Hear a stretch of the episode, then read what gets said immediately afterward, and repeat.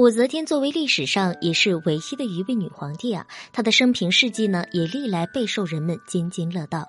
想想也是，古往今来有权有势的女子当真不少，但真正像武则天那般敢称帝的人，那确实是没有啊。饶是西汉的吕后、辽朝的萧后等人，他们也虽然享受到了至高的权力。但也仅仅呢，只是在皇帝之位的门外来徘徊了。而武则天是一个很强势的女人，她登基称帝之后，便想着让后人以自己为榜样，将男权主义硬生生的给撕裂开来。只是她没有想到，后来并没有人能够成功的效仿于她，以至于她成为了这个历史上的唯一。不过，武则天活着的时候，为这件事，也是做过很多的工作的。那尤其是呢，极力的培养自己的女儿。毕竟，在她的思想当中，男性皇帝将皇位传给儿子，他就应该将皇位传给自己的女儿，这样似乎也公平啊。或许正是这样的想法，让他对自己的四个儿子十分的看不上眼，以至于有的时候还会对他们产生无法抑制的杀心。所以说，当武则天的儿子，那是非常痛苦的事情。武则天一共有两个女儿，长女早夭，被追封为安定公主。也有一些史料中说啊，是武则天为了争宠，亲手掐死了这个女儿，然后将祸端引向了王皇后和萧淑妃。进而一举的击败他们，获得唐高宗的独宠。而武则天和唐高宗的第二个女儿是太平公主，武则天对这个女儿就非常的宠爱。至于原因呢，或许是因为想着将大女儿的爱一并给太平公主，也可能是她在太平公主上看到了自己的影子。可是太平公主啊，却让武则天失望了。而她在个人的生活上倒是与母亲颇为相似。那么太平公主为何会放荡一生、阅男无数呢？其实并不全是受武则天的影响，而是太平公主的表哥在她很小的事情强迫她做了一件事儿。太平公主是唐高宗李治和武则天的最后一位孩子，自幼则是十分的讨人喜欢，颇受父母和哥哥们的宠爱，当真啊是含着金汤匙出生的小公主啊。武则天对这位女儿远比自己的这个儿子们好，甚至要将她成为自己的接班人来进行培养着。凭借着聪颖伶俐，太平公主在当时也是颇有知名度的。也由于她的母亲的缘故呢，使得不少的男人对太平公主更是垂涎三尺。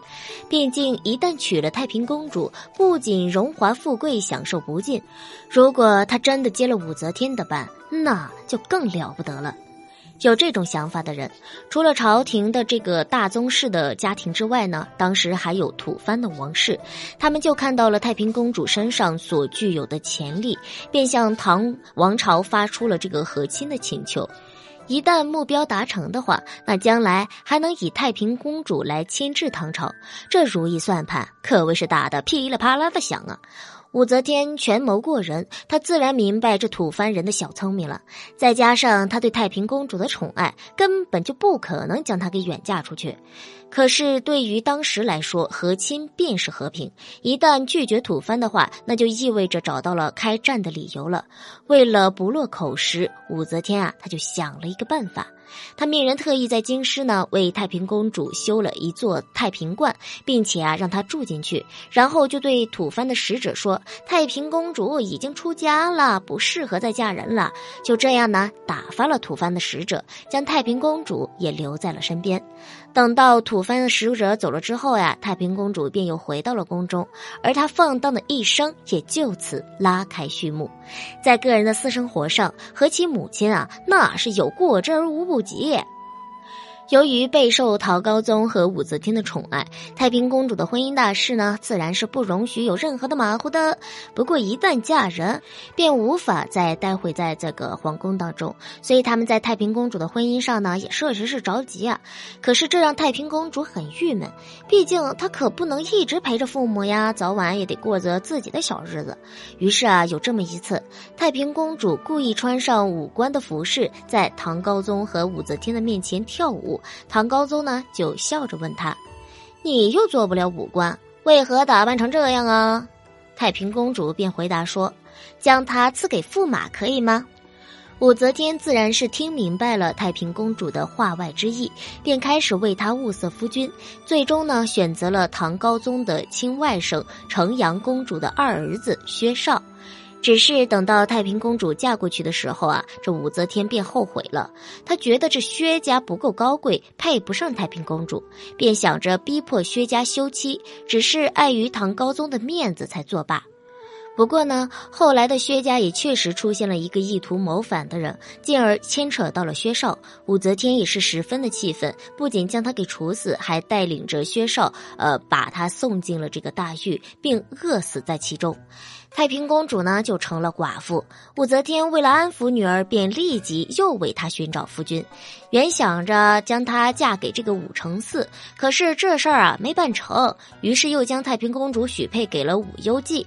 为了让太平公主不受气呢，武则天还处死了武攸暨原来的发妻。经历了两次的婚姻之后，太平公主似乎明白了，无论她做什么事儿，武则天都会为她撑腰，于是便开始大肆的包养男宠，甚至与朝臣乱来，当真能称得上是越男无数了。有不少人将太平公主的这种放荡归结于受了武则天的影响，而毕竟太平公主呢，还曾将自己养的小白脸儿啊给送给了武则天呢。其实这并不是主要原因啊，毕竟性格的形成与自己的经历是息息相关的。而太平公主之所以会如此，是因为她的表哥贺兰敏之。贺兰敏之是武则天的亲外甥，韩国夫人武顺的儿子，魏国夫人贺兰氏的哥哥。而此人年轻英俊，风流倜傥，可是呢，却仗着家族中的势力，多行不义，尤其是对于女色的追求，那更是肆无忌惮了。甚至还将未来的太子妃关到了自己的屋子里。在太平公主五六岁的时候呢，她经常去她的外祖母荣国夫人的家中，贺兰米之就对太平公主的随行宫女啊起了歪心思了。当他将这些宫女们都享用过之后呢，便对太平公主又出了手。年幼的太平公主哪能反抗得了贺兰敏之呢？便被他得了手。太平公主将此事告诉了母亲武则天，武则天怒不可遏，直接撤销了贺兰敏之为这个武家继承人的身份，并且将他流放到了雷州。出于对太平公主的宠爱，她觉得流放是便宜了贺兰敏之，为了解恨呢，直接又将他在流放的途中给处死掉了。但是有的史料说，贺兰敏之并没有侵犯太平公主。其实这种说法很站不住脚啊！毕竟当时的贺兰敏之侵犯太子妃的时候，武则天都没有要了他的命。如果他只是侵犯了太平公主的随从的话，武则天又哪会生那么大的气呢？所以，贺兰敏之虽然被处死了，可是呢，在这个年幼的太平公主的心目中，却留下了挥之不去的阴影。也正是这次被抢破的经历，为太平公主日后放荡不羁也埋下了一颗逐渐壮大的种子。不过呢，我个人认为啊，这个无论是男人还是女人，在权力之巅的时候，就放荡不羁了呗？你觉得呢？